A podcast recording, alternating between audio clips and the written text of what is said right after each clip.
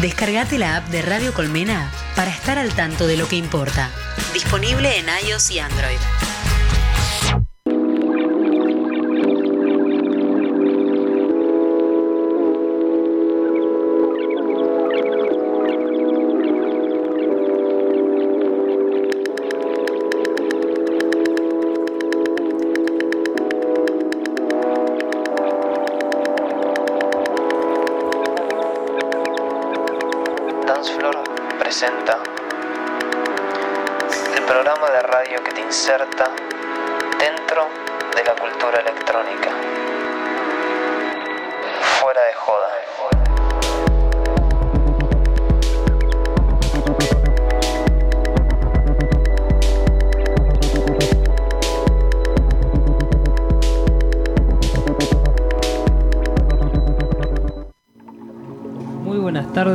Espero que estén bailando como nosotros acá.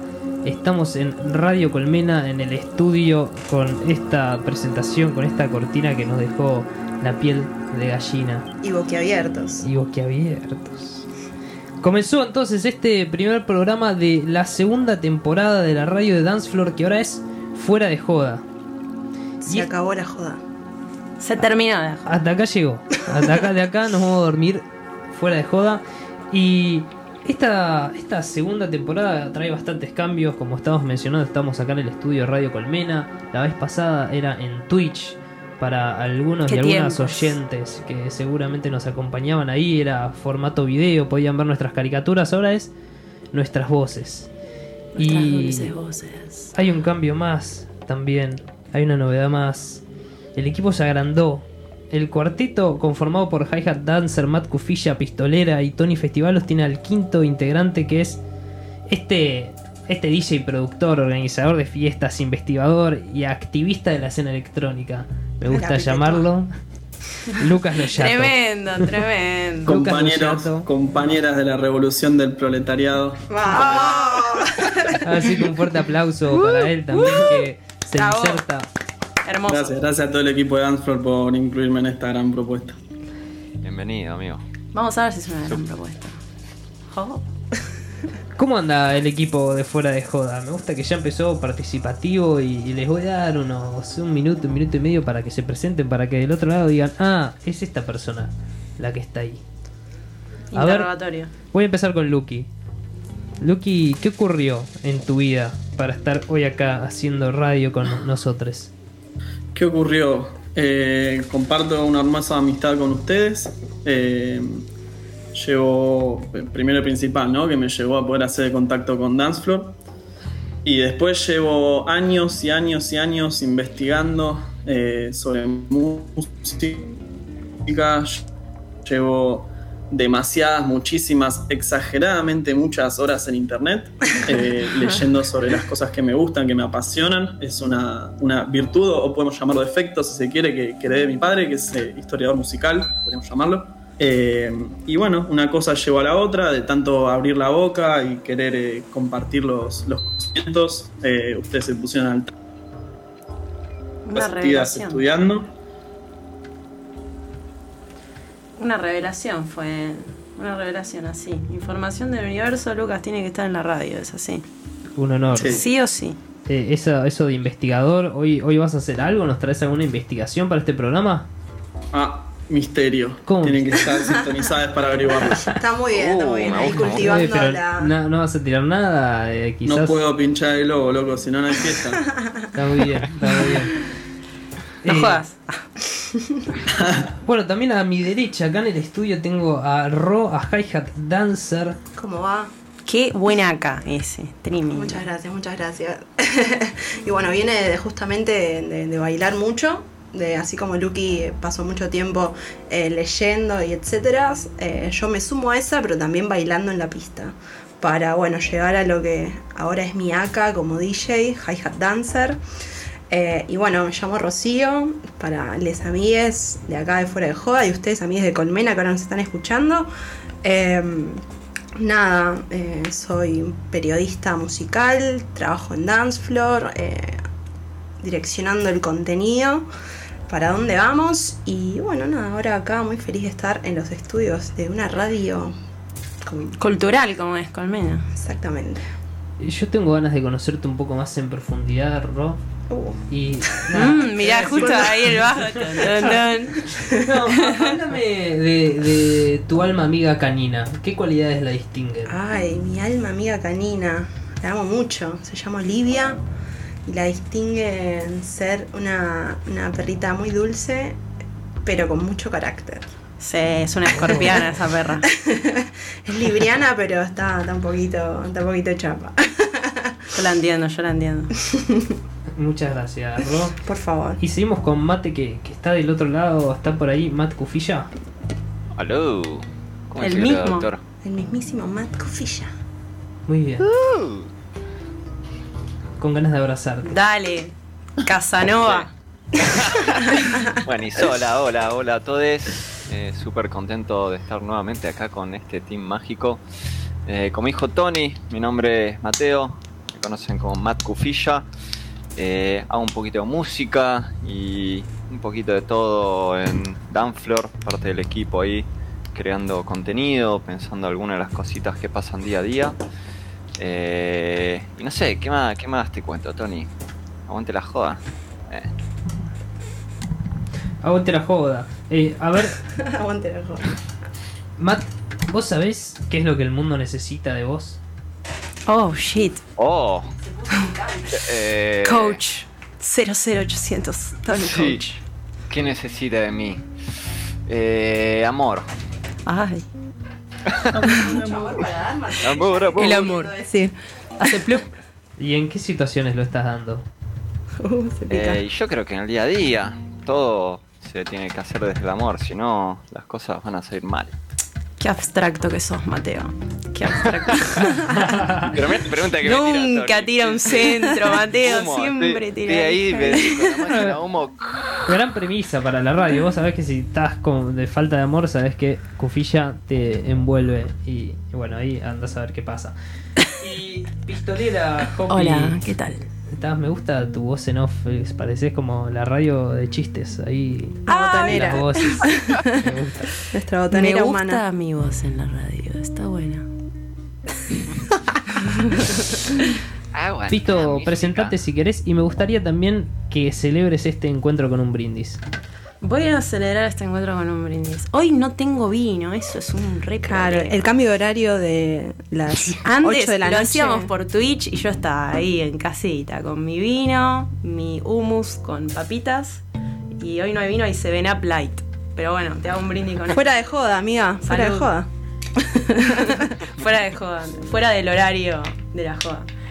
Eh, bueno, mi nombre es Pistolera. En realidad no es mi nombre, es Miaka. Eh, yo me llamo. Gracias José- por la creación. Sí, no, no. Malísimo, tipo. El nombre más raro de la historia. Pistolera. Le habían puesto así, pobre chabona. Alto bullying. Eh, no, me llamo Josefina. eh, y mi acá es pistolera, soy DJ, soy organizadora de eventos. También comparto eh, con Lucas eh, una productora que se llama Espectro de Tecno. Y, y bueno, también hago eh, comunicación en Danflor, periodismo, creo contenido a veces, eh, me la paso haciendo briefs de propuestas. Eso es verdad. Últimamente estoy a troche mache ahí haciendo briefs de propuestas, pero bueno, Me da la paso la bien. Bueno, pero ya sabes, amigo, ya hablamos de esto, tipo, no, no puedo parar de decirlo. Em, bueno, y pistolera, ¿por qué me puse pistolera? En realidad es, es una historia muy simple, pero no, es compleja pero más simple de lo que parece, o no sé, no importa. Eh, eh, mi vieja me decía Pepita, o sea, Pepi, por Pepita la pistolera, que era una famosa asesina serial. eh, Cereal. Porque yo era bastante terrible cuando era chica. Entonces, mucho antes de ser DJ, me lo había puesto en Instagram pistolera y después dije, bueno, ¿por qué no quedarme con pistolera? Chao. Y ahora estoy como medio condicionada, viste, a darle duro en la pista. A pero, pero bueno. Definime terrible cuando eras chica, por favor. terrible cuando era chica y no sé, era muy honesta con todo, ¿viste? Entonces como que a mi vieja le daba mucha vergüenza salir conmigo a la calle. Eh, entonces siempre alguna, siempre alguna me terminaba mandando algún comentario así súper... Mamá, mamá, ¿por qué ese señor no tiene pelo? Claro, tipo eso, me pasaba un montón, tipo en los viajes, eh, no, no. Te No. pueden sacar a pasear a vos, No me pueden sacar a pasear. Pero bueno, qué sé yo. Ya está. Ahora Fuiste- maduré y crecí y me calmé. Ah. Muy bien. Eh, ¿Y, y el sí. brindis? ¿Eh? ¿Qué ¿Y cosa? el brindis? Y el brindis, ya te dije que lo hice, boludo. Ah, eh, ah, fue eso. Ah, bueno, Salud. bien. ¿Quién sabe algo más? Bueno, muchas, muchas gracias por, por saber un poco más de ustedes. Yo soy Tony Festivalos o Tony Escúfalos, dependiendo el momento, dependiendo la situación. Y estoy agradecido de tener este micrófono enfrente. Hace mucho no tenía un, un micrófono acá para, para hablar, para shit. divertirme. Y a ustedes a, mi lado y del otro lado que están ahí escuchando. Y estamos acá para contribuir con la escena electrónica. Desde, desde mi lugar, eh, me gusta también el periodismo musical. Te puedo de repente hacer una reseña de un álbum de Tom York o estar en espectro agitando y haciendo una review de todo el tecno industrial que sucede ahí. Eh, así que me pueden encontrar quizás también caminando por, por los distintos espacios que agarra Dance Floor o por Art House. Por Eh, todos lados. Por todos lados. Bueno, avanzamos, avanzamos porque a la gente quizás de, de Radio Colmena dice, ¿qué fuera de joda? ¿Qué fuera de joda? A ver, ¿quién, quién me puede contar un poco más?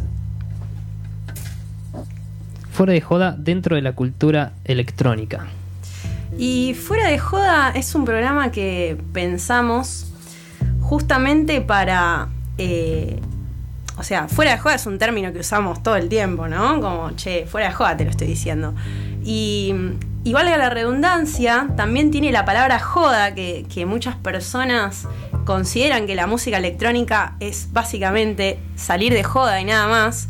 Y nuestro eslogan es dentro de la cultura electrónica, porque queremos brindar información tanto a artistas, a productores, a personas que ya están metidas dentro del nicho de la música electrónica, como también, eh, nada, acercar un poquito a la gente, eh, a la gente muggle, no mentira, pero a la gente que quizás no sabe tanto de qué se trata eh, la música electrónica y que se queda con el concepto banal de, eh, vamos de joda, esto, la pasamos bien y ya, como empezar a, informarles un poco qué está pasando a través de noticias, a través de historia, como que se envuelvan un poquito más y se embeban eh, culturalmente.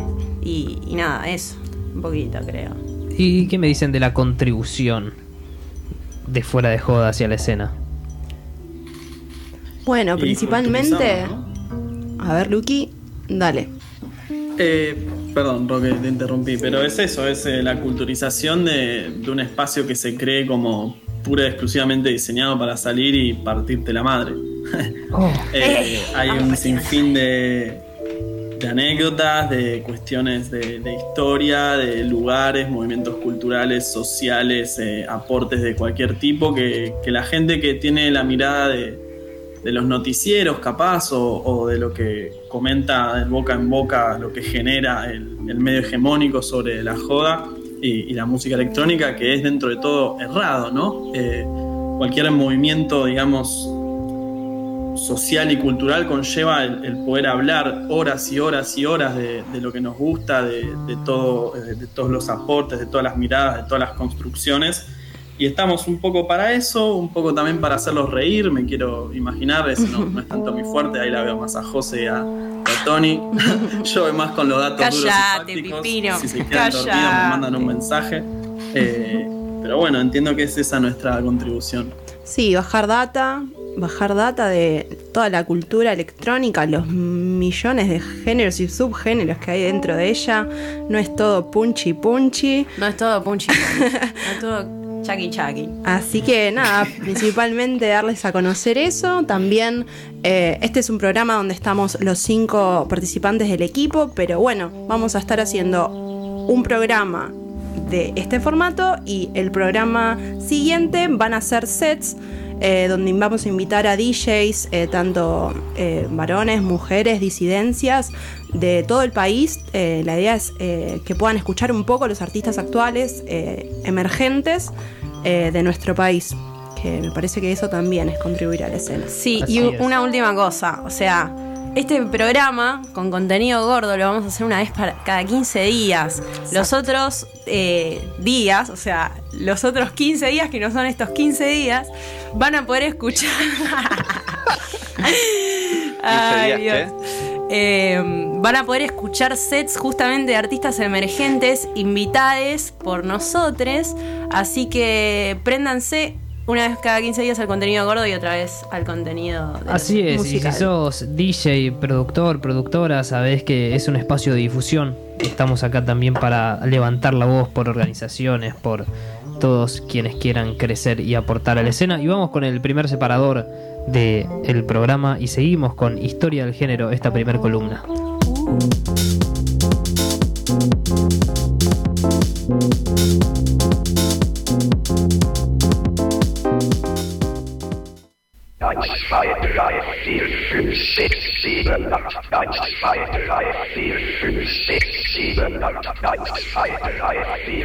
Estelera, un segundo. Antes, eh, nombramos a Dance Floor.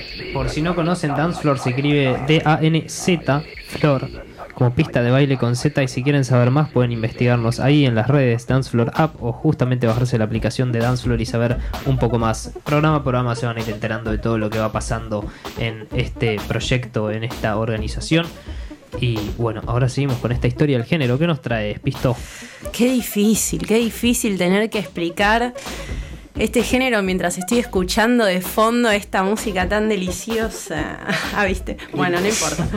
Eh, esta, esta columna está pensada, como decía Tony, eh, para que podamos acercarles información y podamos contribuir a la cultura para que se den cuenta que hay un millón de aristas, además de chingui chingui, changa changa y tecno y lo más conocido hoy en día en la industria mainstream, sino que podamos conocer eh, como, no sé, por ejemplo, el rock tiene rock alternativo, rock eh, Progresivo. progresivo, rock indie, rock metal, o sea, tenés un montón de, de géneros eh, dentro de un mismo concepto madre.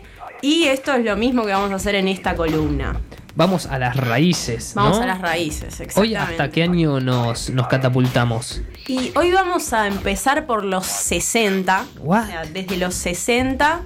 eh, ¿Vos estabas viva ahí? no, boludo. Ok, ok.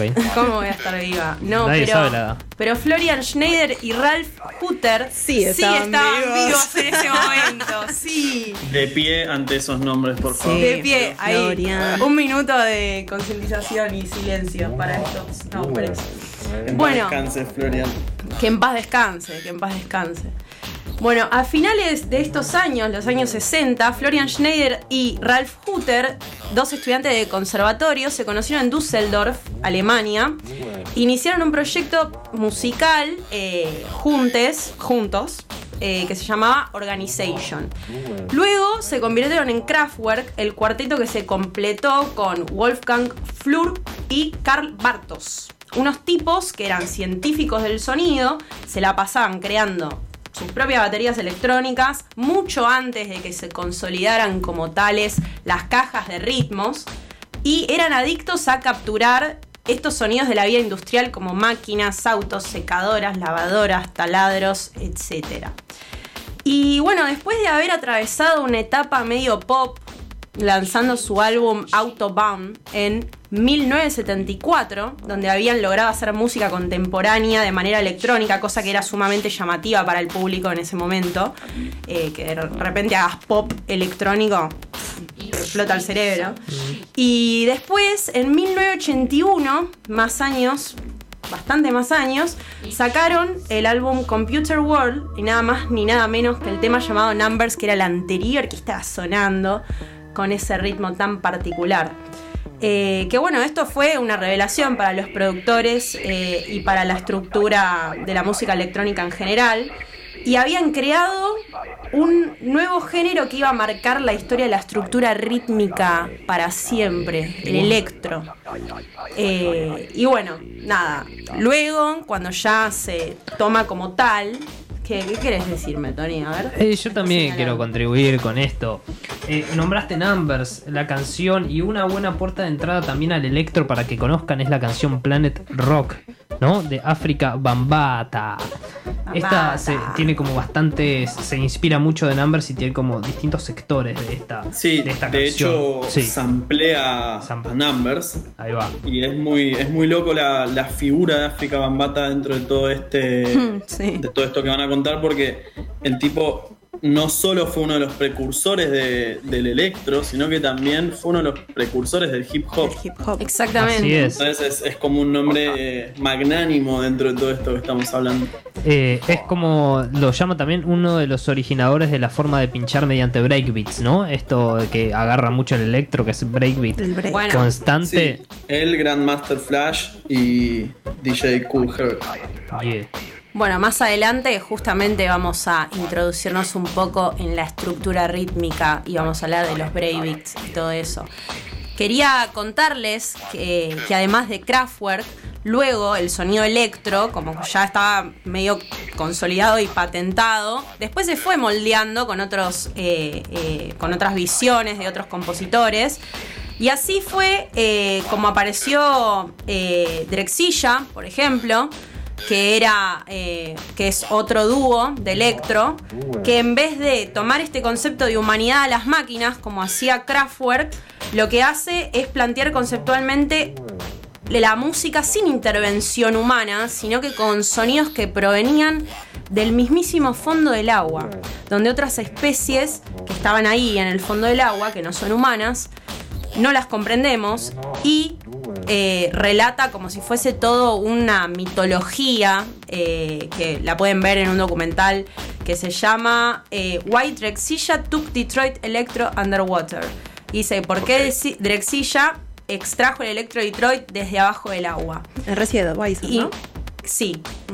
Y no desde las máquinas y el sueño distópico futurista que, bueno, que se planteaban los pioneros del género que eran Kraftwerk.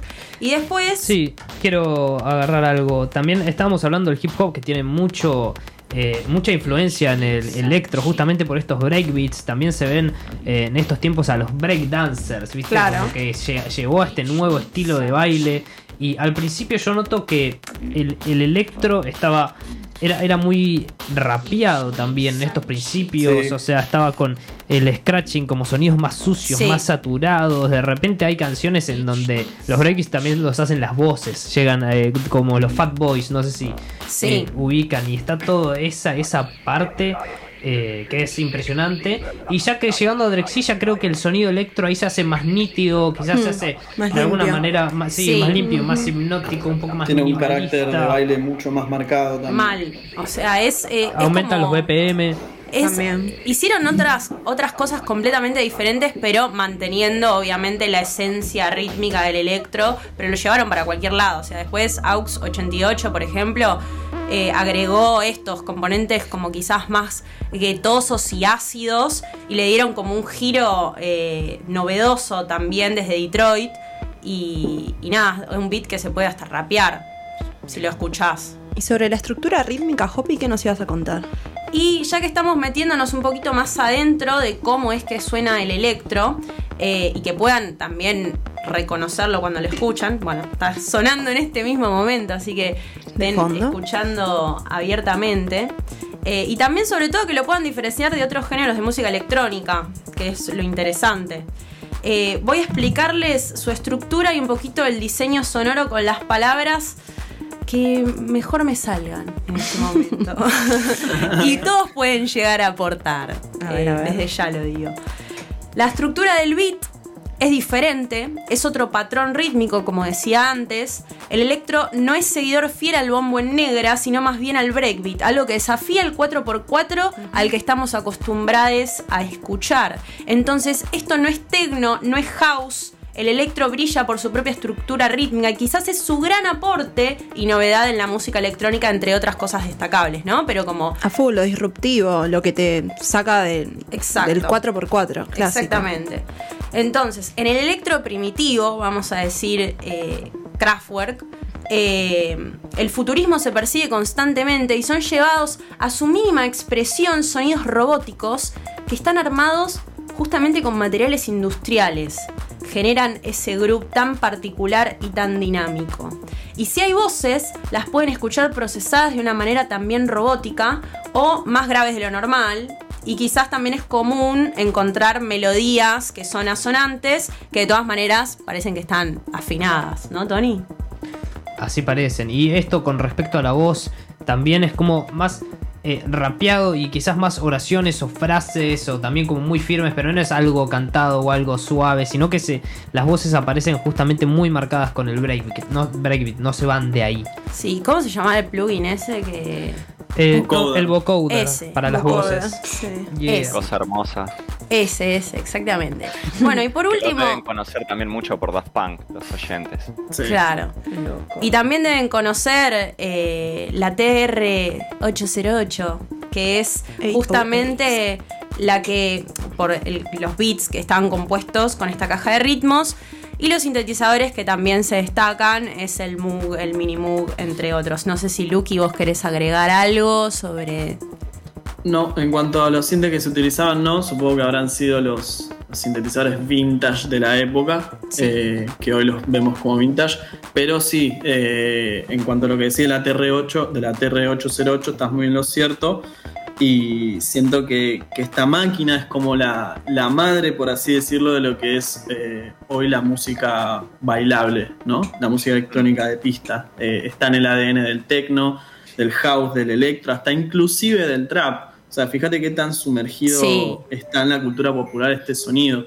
Eh, cómo y hay otra cosa que, que me gustaría agregar a lo que estabas diciendo, que recién justo estaba abriendo la, la puerta de casa y mientras subía las escaleras se me vino a la cabeza.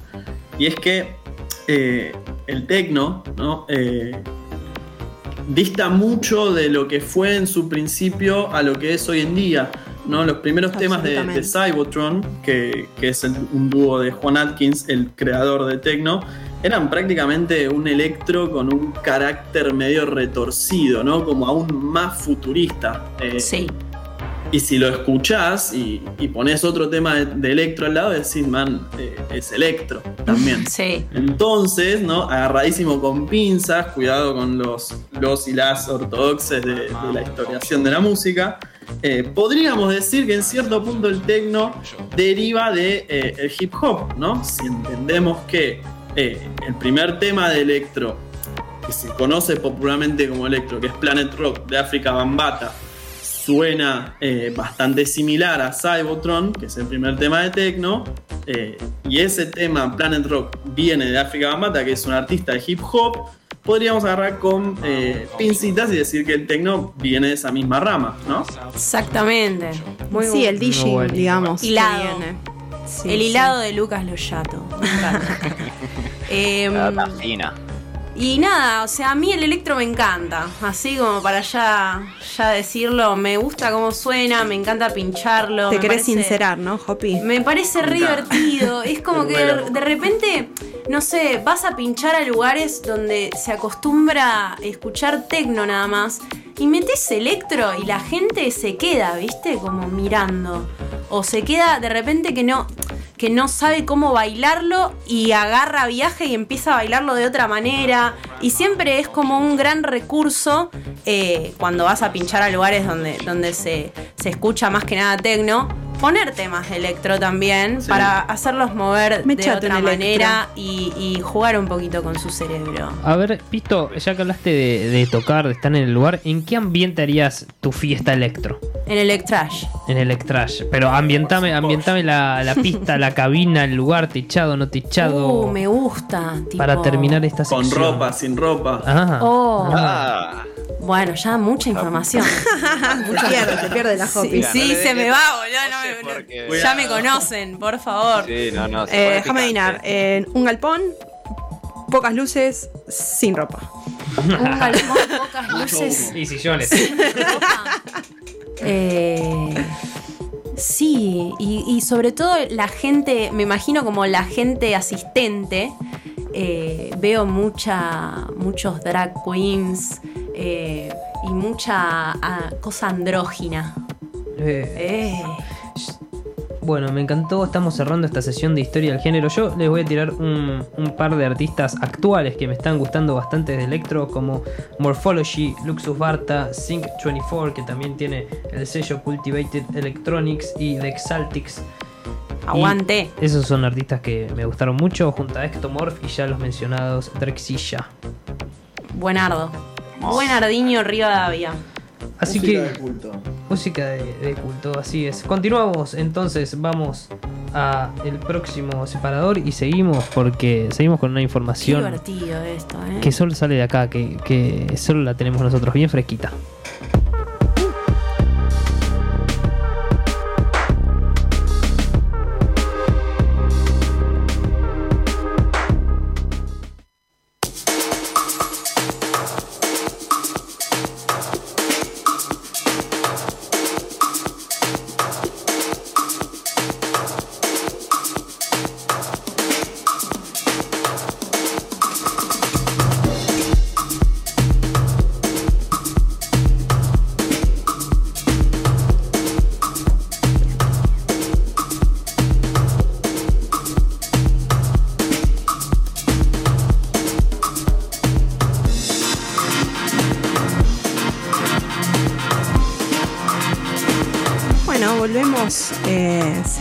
Mejor dicho, con Fuera de Joda y eh, se viene el famoso picadito de noticias que lo hacemos junto a mi compa, Matt Cufilla, Me enqueta esto, ¿eh? Tenqueta.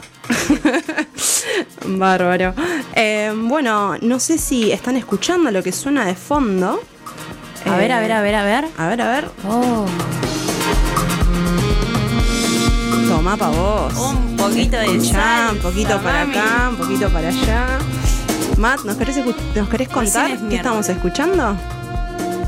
Esto que estamos escuchando es algo que la verdad es que no es necesariamente, viste, una noticia, una novedad, porque la verdad que lo escuché hace un par de semanas ya, pero cuando lo escuché dije, no puedo no contarle esto a la people una vez que lancemos el programa nuevo, porque es una cosa increíble. Qué delicia, Mateo.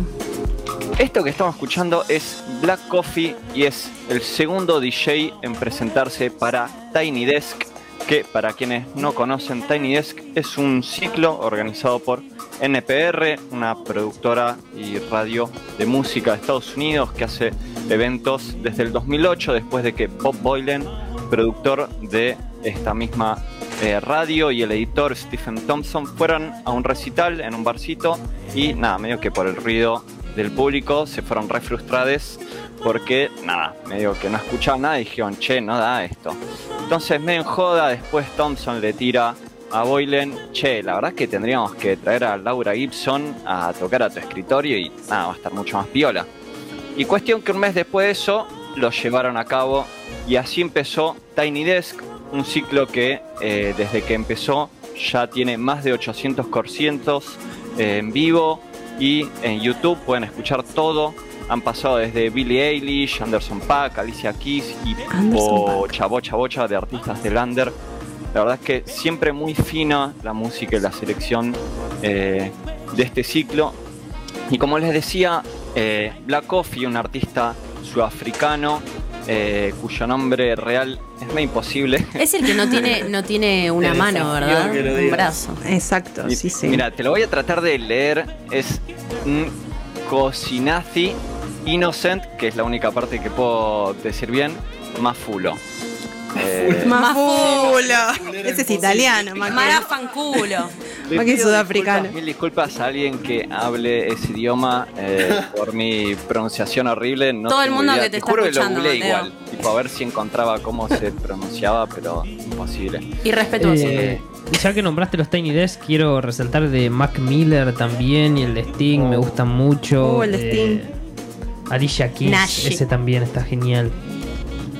Sí, sí, sí. Mucha, mucha muy buena música. Y como les decía, Black Coffee es el segundo DJ en presentarse en Tiny Desk. Como dijo bien José por ahí, eh, es un artista que toca con una sola mano, ya que en los 90, cuando iba a la celebración por la liberación de Nelson Mandela, sufrió un accidente con un taxi y perdió de forma permanente la sensibilidad de los nervios del brazo izquierdo.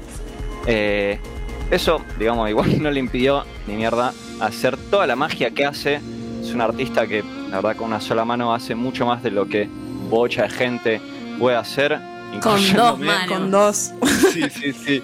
Eh, de hecho, él dice en un par de entrevistas que, Que es un esto capo fue y- incluso ah. una poca, un poco una motivación para él, para decir, puedo hacer esto y más, aún Claro. a pesar de, de no tener una de mis manos. Y él estudió jazz en Technikon Natal, una escuela de, de allá de Sudáfrica, algo que se nota bastante en su estilo. Y Escuchen de fondo, también- ¿no? No, es Sí, espectacular. Yo me Sí, voy, sí. me voy. Algo muy particular de este set hermoso es que justamente cuando lo vean van a ver que está lleno de artistas en vivo. No es solamente él mezclando música, sino que tiene eh, para cada uno de los tres tra- tracks que eligió eh, de distintos álbumes suyos, eh, artistas que son también de Sudáfrica, muchos y muchas de ellas son incluso estudiantes. Eso, son de- pasantes, había leído, como que habían Sí. quedado por una pasantía y, y nada, y como que se sumaron ahí y se recoparon. Sí. Total, él les seleccionó junto con algunos de los artistas que son parte original del track, como Soulstar, Telaman, eh, que nada, son cantantes sobre todo, pero es un set que, posta, creo que hace meses no escuchaba algo tan bello y tan ¿Cuántas veces lo escuchaste, Mateo? Eh, fácil 20 veces. No, Y- No. pero no, no te sos jodo, un... tengo- Che, y- Alguien Es que cortito, me- es cortito, son 15 minutos. Ajá. Me quedó una duda. eh, ¿Cuál fue el primer DJ que hizo Tiny de DJ Premier? ¿Puede ser? Sí, exacto. Cátedra de hip hop. Que sí, es otro estilo, aparte, no es algo tan más de lo que estamos acostumbrados quienes escuchamos electrónica también. Claro. Entonces, es interesante. Está bueno porque abre el juego para otros géneros, ¿no? De música Sí. electrónica. No todo es chingui chingui, changui changui. Exactamente. Se los pido por favor. Pero, Lávenselón. ¿cómo, ¿cómo gusta el chingui chingui chingui chingui? El- la pizzita rellena de fugaceta. Me gustó porque. Cada vez que dicen eso, se me viene chimichanga la, pala- la Mm, palabra a la cabeza, no sé por qué. Me gustó porque Matt Eh, de repente aterrizó, trajo el avión y nos tiró toda la data de una. Y nos dejó ahí queriendo estar con Black Coffee. Que Bueno. Tremendo avioneta. Escúchenlo, Justamente. Justamente estás hablando de aviones, Tony, y la próxima noticia se trata de aviones. Oh shit. A ver, a ver. Eh, bueno, esta, es, esta sí es una noticia actual. Eh, chicos, se dio a conocer un informe sobre la huella de carbono que generamos o generan les DJs. La huella de carbono. Sí, o sea, ¿Qué más es o- eso? La huella de carbono, digamos, es eh, todo el dióxido de carbono que uno genera en su día a día, que, bueno, impacta sobre la, eh, la capa de ozono. O sea que, spoiler alert, el resultado de este estudio no está muy bueno, que digamos. Ah, ¿no? no. Dejemos de tocar. Pero sí. Eh, pero bueno, les cuento más o menos. Este estudio lo realizó el colectivo berlinés Clean Scene, que está conformado por profesionales de la industria que decían crear un futuro más limpio, verde y equitativo para la música electrónica. Mirá. Buena, buena, digamos, eh, iniciativa, misión, exactamente. Bueno, para este informe lo que hicieron estos chiques fue eh, analizar todos los viajes de mil DJs internacionales durante 2019, o sea, el año anterior a la pandemia que eh, Claro. complicó todas las cosas. Bueno, y llegaron a la conclusión de que estos mil DJs tomaron un total de 51 mil vuelos, emitiendo así como 35 mil toneladas de dióxido de carbono. Tremendo. O sea, ¿Vuelos privados? vuelos. Bueno. Calculo que, que Black Coffee sí viaja en privado, pero capaz que. Bueno, yo había leído, tipo, una vez, esto es re random lo que voy a decir, A ver, pero bueno. A ver. Eh, una vez esta piba Amelie Lenz, tipo que es una de las DJs más mainstream de hoy en día, eh, la piba como que había hecho un posteo de que ella era vegana y, y no sé qué, como que se preocupaba un montón por el medio ambiente. Y creo que tuvo como medio ahí un quilombazo, porque, claro, un beef le tiraron como che, flaca, tipo, estás viajando todos los días a troche moche y eh, te, has- te has- o sea, sos vegana, ¿entendés? Y decís que cuidas el medio ambiente. Y la piba decía, es que no puedo andar en bicicleta para hacer mi trabajo, ¿entendés? Pero nada, como que se nota que, que hay pica ahí con, con los ambientalistas. Es un tema acá, lo que más o menos, digamos, llega a la conclusión del informe es que los viajes de estos mil DJs tienen la huella de carbono similar al del con- consumo anual de 20.000 hogares. Buah, O sea, Aguanta. nos vimos. Eh, mira, me Pasa pone que- rara esta noticia, ¿eh? es una Me pone- noticia me pone que, porque- que incomoda. Inc- y Sí, Sí, sí, incomoda sí. y lo Casi de- que la en única Berlín- que te queda. Yo creo que casi la única que te queda es la Eric Pritz, que es medio fobia a los aviones, porque si no, estás jodido. Y bueno, ahora que, que el mundo del streaming también se abrió un poco. Sí, el tema de que. ¿Eh? Andan en par con un holograma tipo Coachella. Claro. Tipo el indio Solari, chicos. La teletransportación. Los temas ya están hechos, ves una representación. Ni siquiera ves a alguien poniéndolo oficial. Claro. La telepatía. Tremendo. Si no, volvemos al barco a vela. Bueno, es- Esta me, me dejó dudando, pero bueno, la noticia. A ver, Mateo, el picadito. Rebotín, rebotando. Full picado. Full Me encanta esa frase. Bueno, seguimos con otra datita eh, que voy a hilar un poco entre dos. Porque lo primero es Elon Musk. eh, no sé si le tienen, es básicamente la segunda persona más rica del planeta, por lo menos en blanco. Eh, es el creador de Tesla, la empresa de autos, y SpaceX, una empresa de cohetes. Y nada, básicamente. SpaceX.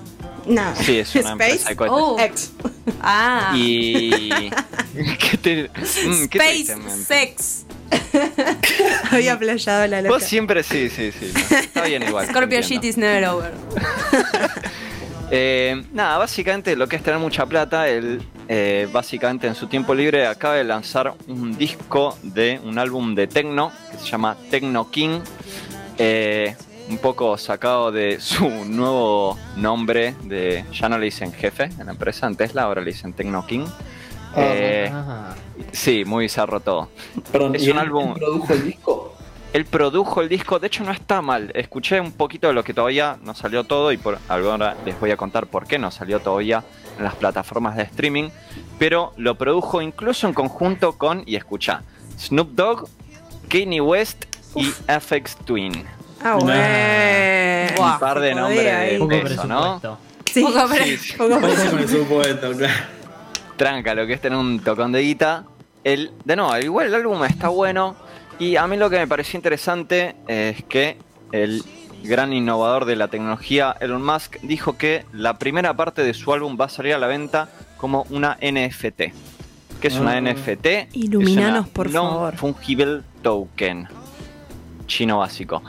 Bueno, les voy a contar un poquito de esto, porque es algo que las NFT vienen saliendo ahora hace un par de semanas con toda, y es algo que viene muy de la mano de las criptomonedas, como puede ser Bitcoin, eh, que es la más conocida, pero hay un montón, el propio Elon Musk tiene su propia criptomoneda, que son básicamente, eh, nada, una moneda que no está regulada por ningún banco, y eh, a partir de toda esta movida surge el criptoarte, muy llevado adelante Uy, por favor. Mm, José Se va a ir toda la mierda, boludo. Se va a ir toda la mierda, caos, destrucción. Me encanta, me encanta. Estamos, estamos en esa, estamos en esa. Caos. Necesitamos más caos. Solo la humanidad nos va a salvar el amor.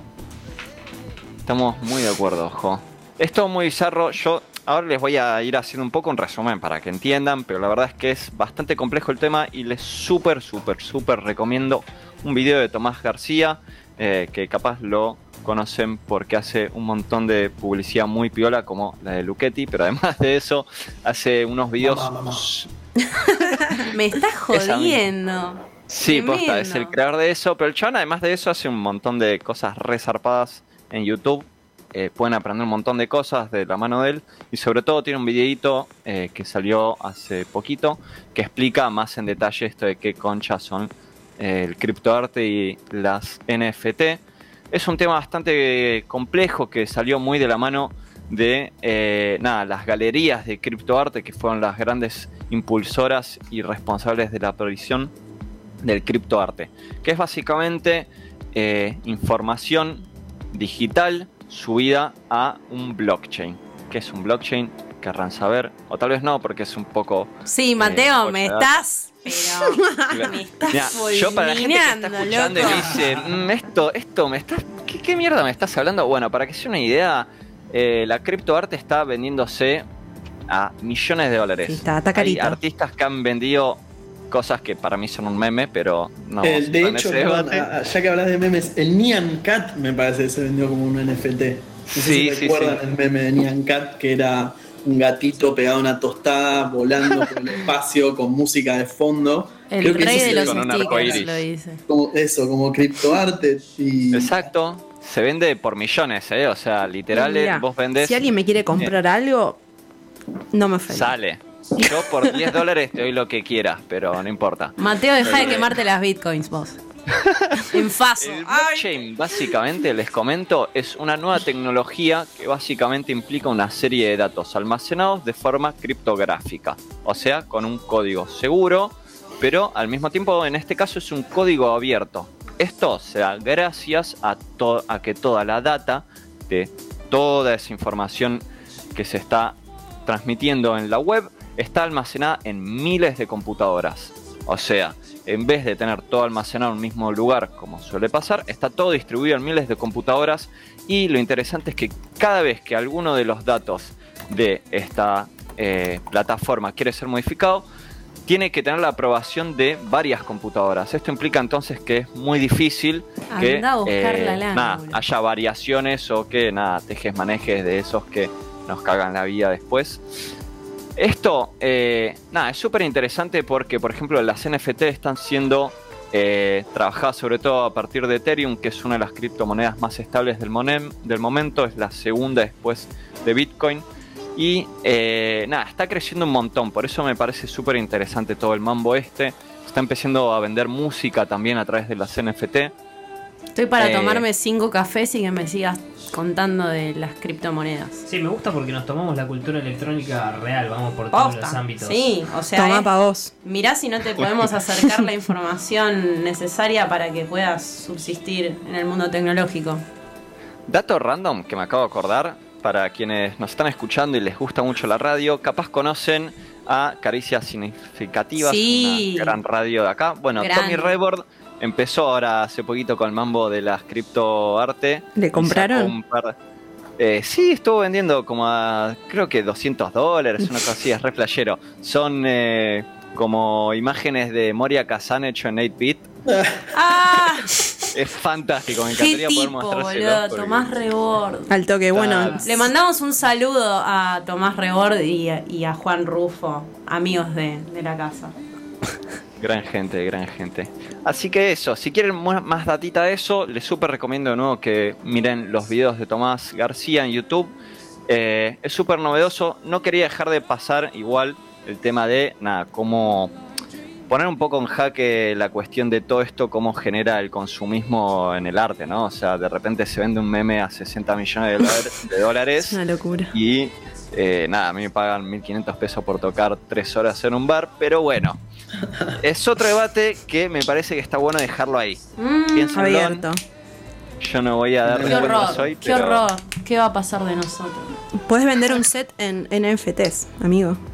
se creo que, que Fiac y Richie Houghton vendieron NFTs. Sí, sí, ya se están vendiendo varios. Sí, sí, sí. Bueno, Bueno, vamos, vamos con la última entonces, para cerrar Vamos. este picadito de noticias. Lo mío eh, sal- baja un poco más a la tierra, no es tan abstracto con el temita este de las bitcoin, el blockchain y etcétera.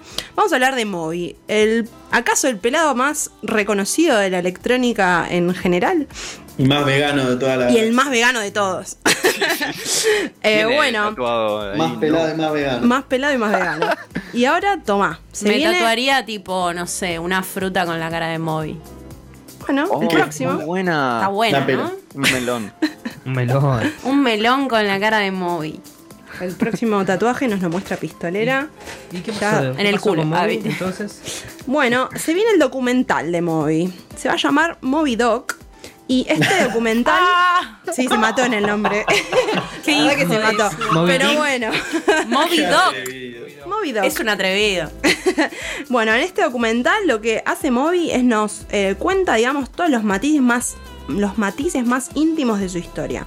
Hay un tráiler de dos minutos que lo pueden ver en YouTube, si ponen Moby Doc, eh, donde, bueno, aparece él empezando a contar su su historia, ¿no?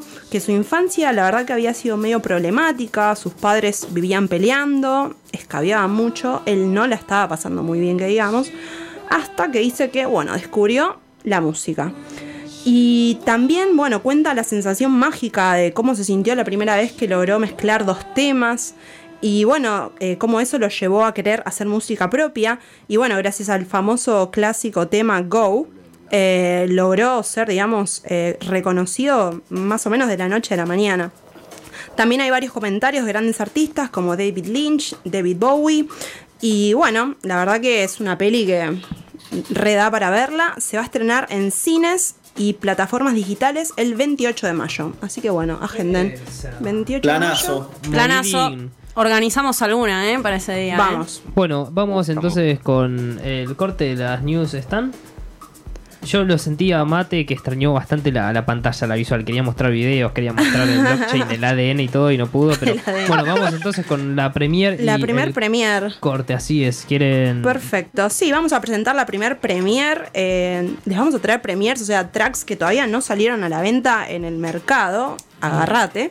Eh, y este primer, esta primera premier viene del sello argentino de Tecno Tracking Records, que también Vamos. es una agencia, una Saludazo productora. Saludos a Tracking a Records. toda la Quiero familia de. Tracking. Y bueno, este es un EP de cuatro temas. eh, es el primer EP de Lucas Sosa. Y el track que vamos a escuchar es un remix de Marcos Faguaga. Marcos Fagoa de La Plata. Exactamente, el track eh, se llama Corner Bars, entonces remix de Marcos Faguaga y sale este viernes 9 a la venta. Sorprende.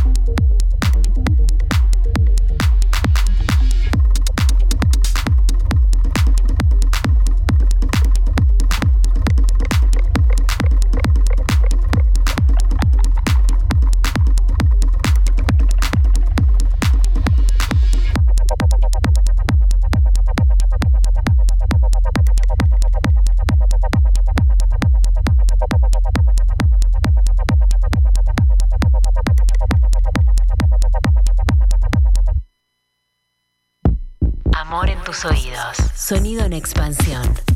Radio Colmena. Colmena. Cultura online. Escúchanos en tu celular. Descarga la app de Radio Colmena y estaremos en tu bolsillo por siempre.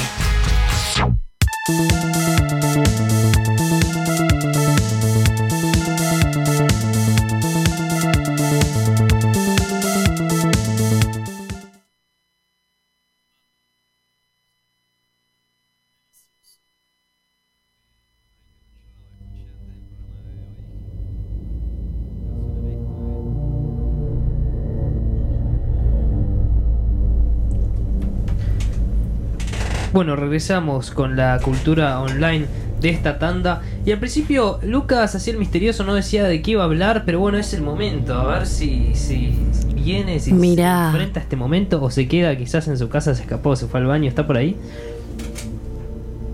Ajá, pensaba que me había ido. Con el misterio que entró el Segundo. tema, Bueno. entra Lucas lo llama. Tenemos un poco de, penumbras eh, el programa. Eh, les pido por favor si, están desde su casa escuchando, sintonizando, que se pongan de pie. Porque voy a pasar a hablar de una de eh, mis máximas inspiraciones a la hora de hablar de música. Una eh, DJ productora que está marcando una corriente y una tendencia musical desde hace un tiempo ya muy afianzada. Yendo por un costado muy pasional, muy rápido, muy filoso dentro de la música electrónica. Esa DJ productora es Rebeca. Eh, Un aplauso. Aplausos Bravo. Rebeca. Eh, Te amamos, Rebeca. cuento. Rebeca es una DJ y productora inglesa mundialmente reconocida por su amplia discografía y constante actividad como DJ. Su formación toma lugar a los 17 años, cuando sus padres le regalaron sus primeras bandejas de vinilo. A esa edad, siendo nativa de Inglaterra, más específicamente de Birmingham, ya se encontraba Birmingham. familiarizada con el sonido rave y muy próxima al techno. ¿Qué quiero decir que a esa edad, siendo nativa de Inglaterra, estaba cerca del rave y del techno? Em, Quiero decir que la música electrónica en países de, Europa, como lo pueden ser Bélgica, Francia, Holanda, España, eh, Inglaterra, justamente, eh, esta música forma parte de- del ADN de las personas, ¿no? Es, forma parte de la identidad cultural de toda esa población, así como en Jamaica podemos escuchar el reggae, en Estados Unidos el hip hop, acá, eh, bueno, es medio híbrido, ¿no? ¿Cuál sería eh, el- la música nativa de acá? El folclore. Eh, podríamos decir eh, el rock, ¿no? La cumbia. El Por ahí, folclore. claro, el rock, la cumbia capaz. Eh, en estos lugares suena eh, música electrónica. Vos prendes la tele, ves una película encontraste de zapping, el soundtrack posiblemente sea música electrónica, techno, trance, eh, rave, hardcore, etc. Te vas a un local de Nike a comprarte unas zapatillas, posiblemente esté sonando de fondo música electrónica. Eh, entonces, es muy difícil eh, crecer y, y ser nativo o nativa de, por ejemplo, eh, Londres, Ámsterdam, París, en este caso Birmingham, y no estar desde joven expuesto a estos sonidos y estar familiarizado por completo con ellos. Ella cuenta que sus ojos se abrieron por primera vez ante la inmensidad de esta etiqueta cuando visitó el Q Club, un club nocturno oriundo de Birmingham, donde en su programación podíamos hallar artistas como Dave Clark, Plastic Man o Billy Oh. Nasty. Dave no sé Clark. si hace falta añadir comentarios sobre Dave Clark o Plastic Man con lo inmenso que, que son y su gran aporte a la música. Para que se den una idea, la influencia que tuvo su ciudad nativa en su música, de aquí han surgido nombres como Surgeon y Regis, autores del Birmingham Sound, un muchísimo. estilo de techno crudo y bastante punk, influenciado por el sonido de Detroit, combinado con la experimentación de bandas como Throbbing Gristle, Coil y Cabaret Voltaire.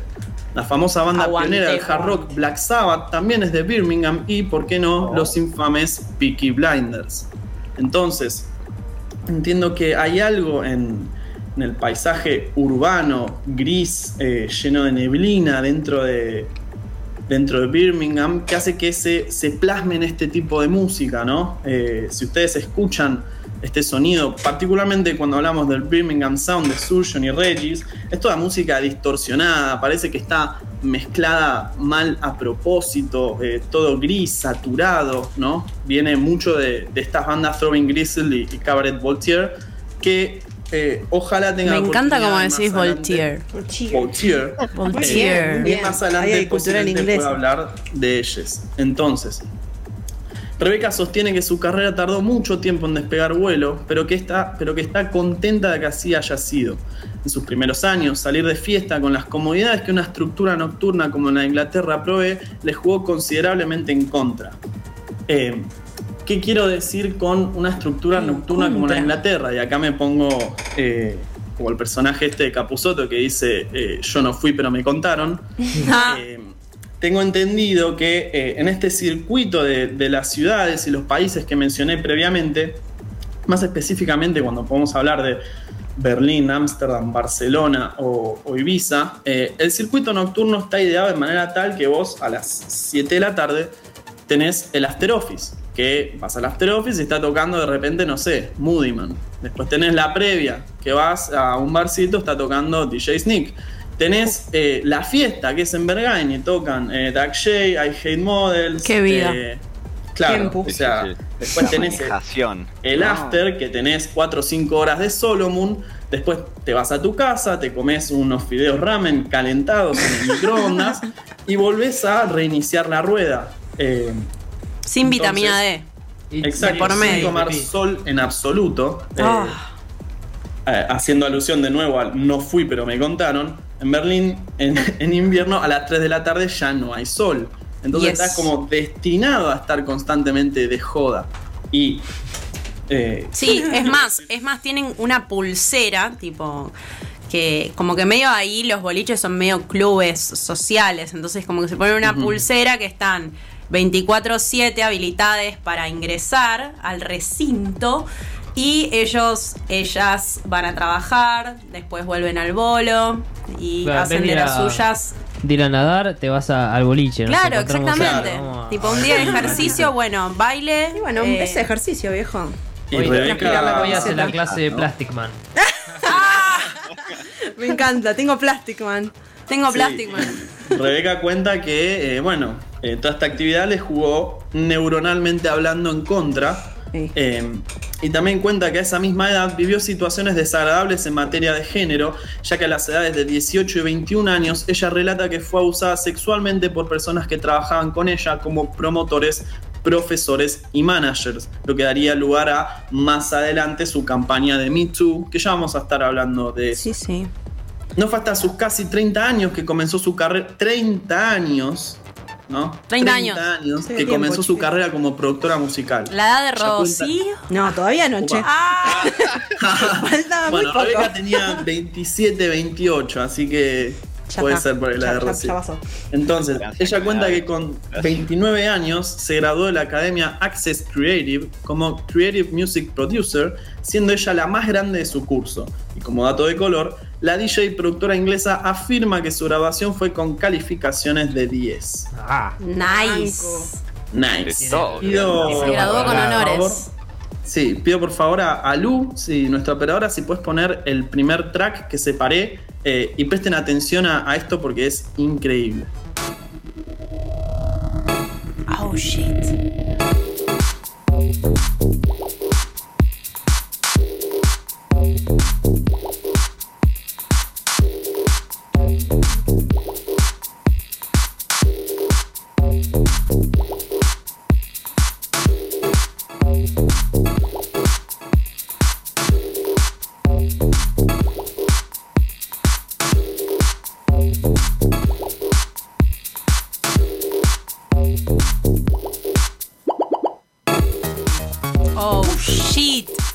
Sí. No señores, no señoras, no estamos de After en Pinar de Rocha. Este es el primer release que fue en el año 2007, exactamente dos años antes de graduarse como pro. Ah, Tora. manija. Productores. eh, te, estamos, te estamos perdiendo, Lucky. No, por si- favor, si- justo en este momento. El, el tema dijo: No va a hablar nadie sobre mí. Y lo Sí. cortó. Ahí está, ahí Fue está. Rebeca, fue Rebeca. ¿Me oyen, me oyen, me oyen? Ahora sí, ahí está. ¿En dónde se quedaron? Eh, en el track. En el- no, yo estoy gozando. antes de, Estamos acá en el track. de recibirse. Está jugando con el suspenso, Lucas. No está. No, mentira, está muy bien, está muy bien. Es un recurso. Eh, su primer release fue en el año 2007, exactamente dos años antes de graduarse como productora para el sello Criminal Records. ¿Ahí me escuchan bien? Ay, perfecto. Buenísimo. El EP titulado Toad in a Hole resulta difícil de entender como parte de su discografía, ya que suena fuertemente influenciado por el sonido minimal característico de la época, muy próximo al sonido del famosísimo sello Minus. ¿A qué me quiero referir con minimal? Esta es una etiqueta giganorme, por no decir ni, ni enorme ni gigante, sino directamente giganorme, porque por minimal podemos hablar de eh, el trabajo de, por ejemplo, Robert Hood con su disco Minimal Nation, principio de los 90, Qué todo el bueno. laburo de Basic Channel, muy próximo al dub techno, que también se le llamaba, entre comillas, minimal berlines. Pero yo me estoy refiriendo a ese tipo de, minimal que la pegó mucho acá, que es eh, bueno, lo que hacían Troy Pierce, Magda, eh, Plastic Man y demás, todos artistas del sello Minus. Entre 2007 y 2011 tuvo apenas unos pocos releases, volviendo a Rebeca, donde perfiló un sonido con bases de minimal oscilando, oscilando entre el house y el techno, con matices sombríos, aunque sin profundizar mucho en ese aspecto. El primer acercamiento de Rebeca a su sonido actual se da con el, con el EP Rouge Noir, a ver si alguien me puede ayudar, se escribe Rouge Noir, yo Noir. supongo que Rouge es Rouge Noir Noir. Rouge Noir. con el EP Rouge Noir, el cual cuenta con un remix de Perk, que es una leyenda del tecno industrial y fue editado en el sello Manual Publishing. A este EP le sigue otro al año siguiente, en el 2013, titulado Cycles EP y editado en CLR, el cual contiene CLR. uno de sus tracks más reconocidos llamado Self-Destruct. Esto significó un importantísimo empuje para la carrera de Rebecca, ya que CLR es un reconocido sello de techno propiedad del famoso DJ Chris Living. Sí, Con señor. respecto al track destacado Self-Destruct, Rebecca cuenta que fue fruto de tres horas de catarsis en el estudio, luego de haber buqueado a un DJ para presentarse en Birmingham y, horas antes del show, el promotor, el promotor local del club decidió cancelarlo por motivos ajenos a ella y sin una explicación aparente. Eh, Y dijo, voy a romper todo. Exacto. Está sonando, está sonando, está sonando. Se siente la, la, la, la bronca. A ver A ver, a ver, a ver. Oh. Nos tiraste, nos tiraste una cantidad de data que esta, por si la quieren repetir, sepan que van a poder volver a escuchar. Eh, Afilen a- las viromes, es lo único que les. Claro. Qué podemos- ganas de estar cabeceando, y- loco. Y, mañana repasar, ¿no? Entonces, 2015 fue un año movido para Rebeca, donde concluyó cuatro EPs y un quinto que dio inicio a su sello Elements Records, donde la DJ y productora inglesa se aproxima más a un sonido industrial, donde la distorsión y la resonancia son cada vez más audibles en su ADN.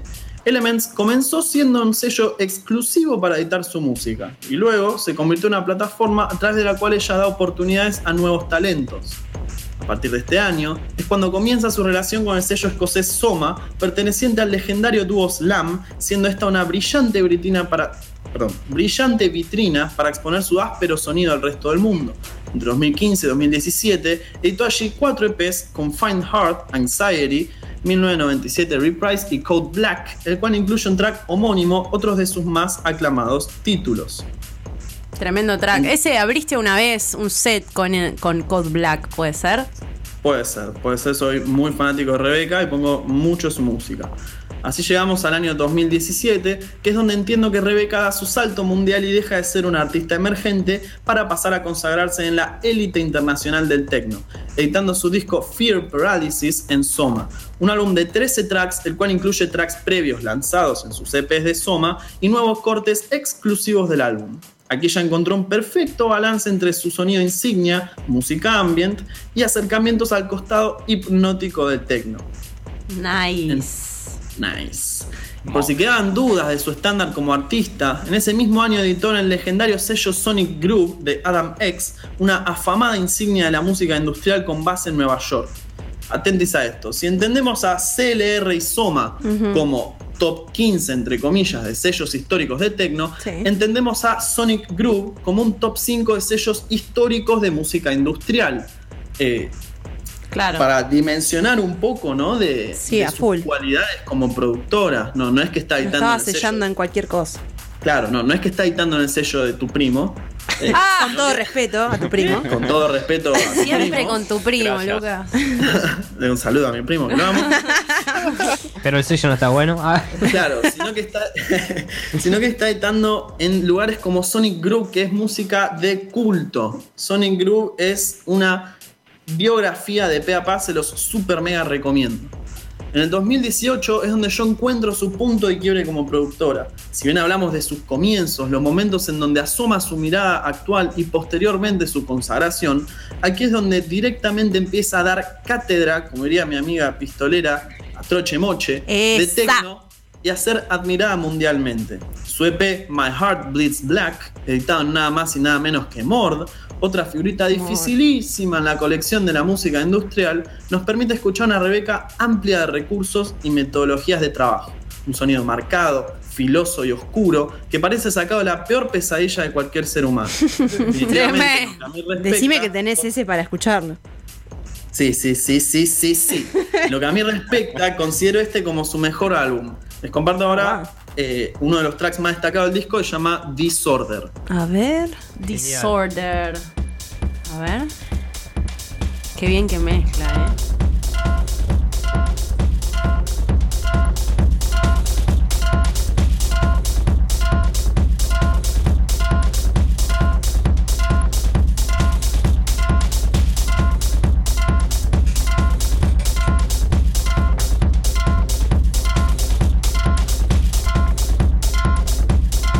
Medio hipnótico lo siento también. Se descolgó el teléfono. Ese, ese está es bastante hipnótico, pero es toda una síntesis muy industrial, parece todo sacado de, de una fábrica. Sí, a ¿no? full. Sus trabajos posteriores, 12 EPs para su firma Elements y 12 EPs para su familia Soma, nos muestra una Rebeca ya madura como productora, incursionando en la síntesis modular y dando lugar a un sonido mucho más rave, ideal para un warehouse, sin perder su olfato industrial.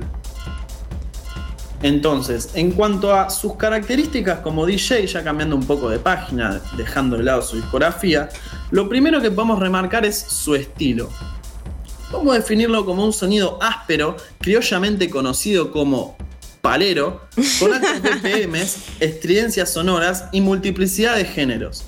En su paleta encontramos techno, techno industrial, acid, electro, EBM, trance, rave y un sinfín más de etiquetas innecesarias. Su música invita al movimiento frenético de caderas, alternando entre efectivos tracks de pista y ritmos quebrados. Ella sostiene que sus sets oscilan entre los 138 y 141 BPM. Nice. Nice. Rapidito. Su setup, influenciado por artistas como Richie Houghton y Dubfire, está compuesto por dos controladores Control X1 que manipulan cuatro canales de audio, un controlador Control F1 para efectos, un Sone 96 de Allen and Heath como mixer principal y Tractor como el software que agrupa todos estos comandos. Ocasionalmente también utiliza una Roland TR8 para baterías adicionales y un sistema modular Eurorack para sintes extras. Qué rico. Riquísimo, Ricardo. ¿La pudiste ver Entre en su- vivo? La vi en vivo eh, dos veces y fue En una una experiencia estábamos juntas, sin igual. Sí, la segunda fue hermoso, cerró con un track de Commander Tom llamado RMI, se me cayó una lágrima mientras lo escuchaba porque no lo podía creer. Entre sus sets más destacados podemos encontrar un Boiler Room en Glasgow por el aniversario número 25 de Soma, su legendario back to back con Paula Temple en Awakenings. Yo les hago una pausa acá porque les digo, entren a este set, el B2B con Paula Temple de Awakenings y descárguense todos los tracks. Todos. Lisa y llanamente todos. Yo hice eso, salí a tocarlos y se me abrieron un montón de puertas. Y después también está eh, su live set en Bergnip AD, donde está tocando justamente con su cinte modular, la compu, un Beatstep Pro y la TR8. Tengo una, una cosita para aportar sobre la relación con Paula Temple.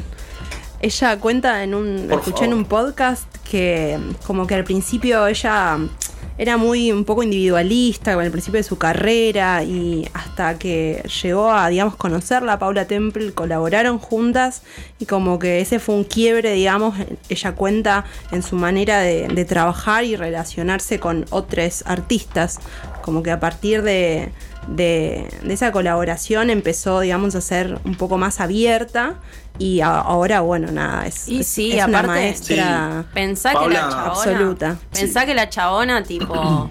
Como que, no sé, las vivió unas y mil, ¿entendés? Sí, y se sí. relacionó con un montón de gente, quizás eh, que fue muy, muy duro toda esa Sí. experiencia como Sí. para abrir el panorama y de repente querer llevarse bien con todo el mundo. O sea, una artista mujer de hace tantos años, no me quiero ni imaginar. O sea, lo que. Paula Temple, además, es una DJ con mucha trayectoria. Eh, no sé si recuerdan el, el famoso set de, de Jeff Mills, el Exhi- Exhibitionist eh, Mix, que está él mezclando ahí con cuatro bandejas.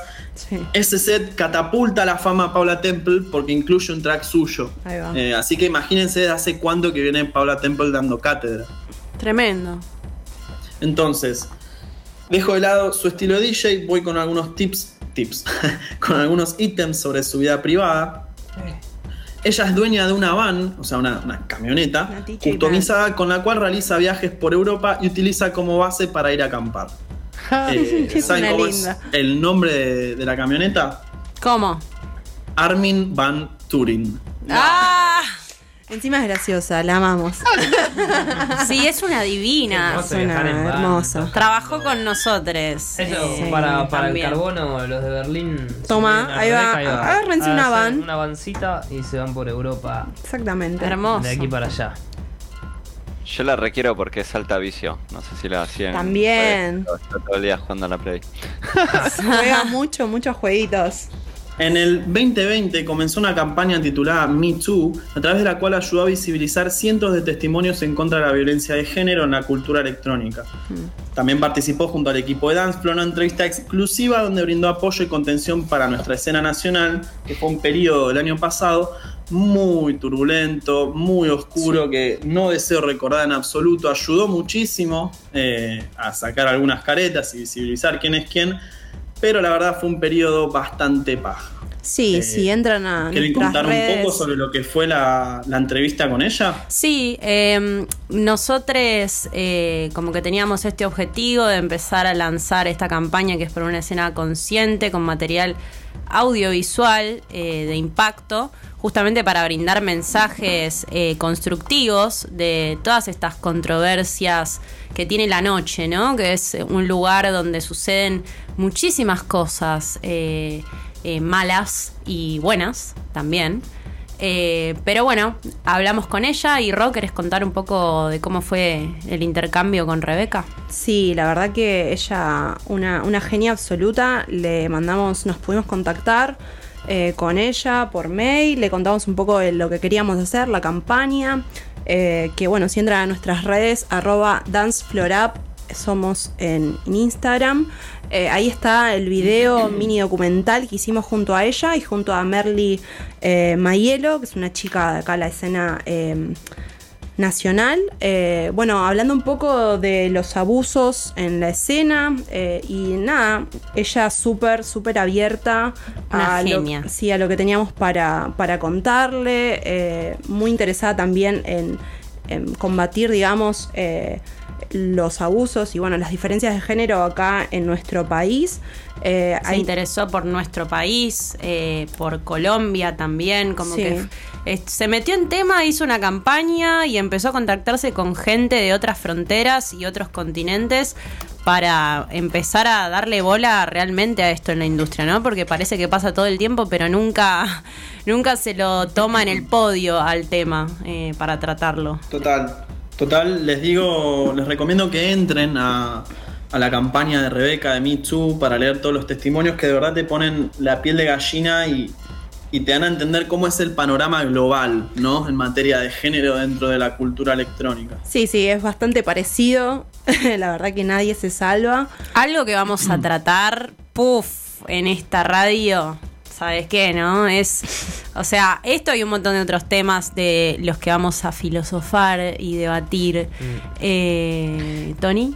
Tengo que intervenir en este momento porque se pasó rápido. Hablar con ustedes con la biografía de, de Rebeca el picadito noticia, la historia del género y estamos llegando al final del programa, no nos podemos quedar más. Oh. En Twitch el año pasado No podíamos jugar con el horario porque éramos, Claro, éramos acá nosotras. estamos en, en Radio Colmena, viene otro programa, viene otra tanda, así que Lucky si querés cerrar con Rebeca, yo le mando también saludos, si quieren mandar saludos a alguien, a la 114 que está anda ahí escuchando 114. Les mandamos un beso grande eh, al equipo de todo el Dance equipo Floor de Dance que está ahí escuchándonos, a Sergio, a Carla, a Reggie, a Viole, a A Matt, a Matt. Cianfo, que ya los vamos a traer y las vamos a traer de invitades de repente. Va a estar divertido para que puedan conocerles. Y agradecemos mucho a los oyentes nueves que están por ahí. Eh, nada, un, un enorme placer poder hablar de la cultura de la música electrónica, aunque no entiendan nada, y estén ahí escuchando. Paso a Así paso. que gracias Paso a por paso. eso. Y, y escríbanos las críticas, también mándenos meriendas si quieren. Estamos acá en el Centro Cultural Matienzo. Sale eh, así, lo que quieran, podemos. podemos. así que, bueno, un saludo. Vamos con la premier. ¿Quién vamos a escuchar para finalizar este programa gran? Para finalizar este gran primer programa, vamos con un track de una productora argentina llamada Sofía Alcón. Este track, que se llama Don't Let Your Feel Paralyze You, es un track de techno para un compilado de un sello de Portugal, eh, que va a salir a fines de este mes. Este A mí track me sorprendió mucho cuando lo escuché. ¿eh? es muy bueno, ya Ah, lo van a escuchar. Ella, la verdad, que viene produciendo hace desde el 2019 y le está metiendo rosca. Así que bueno, ella nos contó sobre este track unas breves cositas que tiene unas vocales que en inglés nos dicen, no dejes que tus miedos te paralicen, no dejes que los demás te detengan. Todos tenemos un propósito en la vida y cada uno tiene el compromiso de cumplirlo. Me encanta. Siempre ten fe y cree en ti mismo. Me encanta. Así que bueno, este es un mensaje hermoso que nos eh, brinda Sophie a través de, bueno, eh, las vocales que fueron grabadas por una artista de Londres a la que ella contactó especialmente para este track. Así que bueno, eh, vamos con el track. Vamos con el track y nos despedimos, Tony. Adiós. Chau, Tony. Muchas gracias. Chau a todos. Chau a todos. Gracias El miércoles, miércoles que viene. miércoles que viene musicalizamos y hay set también, así que ahí ¿Quién musicaliza, Toner? Y entra, Mateo. entra Matt Oh, por Dios. Mateo va a musicalizar y tenemos... Uy, eso eh. A Triganiga. No, no, ¿qué digo, No señora? no, no, Josefina. Bueno, pero pistolera de repente dispara, Bueno. perdón. Se le tiro por la culata. Bueno, muchas gracias. Adiós. Vamos con el tema Sal.